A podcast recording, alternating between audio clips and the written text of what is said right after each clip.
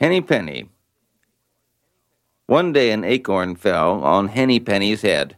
The sky is falling. She cried. I must go and tell the king. On her way to the king, she met Cocky Locky. Where are you going? asked Cocky Locky. I am going to tell the king the sky is falling. said Henny Penny. You come too. So Henny Penny and Cocky Locky hurried on together. Soon they came to Ducky Daddles. Where are you going? asked Ducky Daddles. We are going to tell the king the sky is falling. said Cocky Locky. You come too. So Ducky Daddles, Cocky Locky, and Henny Penny hurried along together. They went along and went along until they met Goosey Poosey. Where are you going? asked Goosey Poosey. Oh, the sky is falling. We are going to tell the king. said Ducky Daddles. You come too.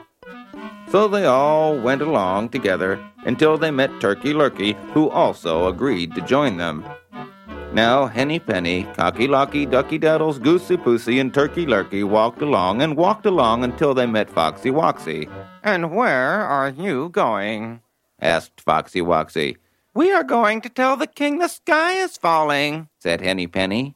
But you are going the wrong way, said Foxy Woxy. Shall I show you the right way? Yes, said Henny Penny, Cocky Locky, Ducky Daddles, Goosey Poosey, and Turkey Lurkey. They followed Foxy Woxy straight to a dark cave.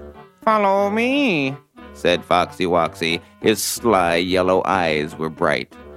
Turkey Lurkey went in first, then Goosey Poosey went in, then Ducky Daddles, and Cocky Locky went in. Henny Penny was about to follow when she heard Cocky Locky crow, Cock-a-doodle-doo!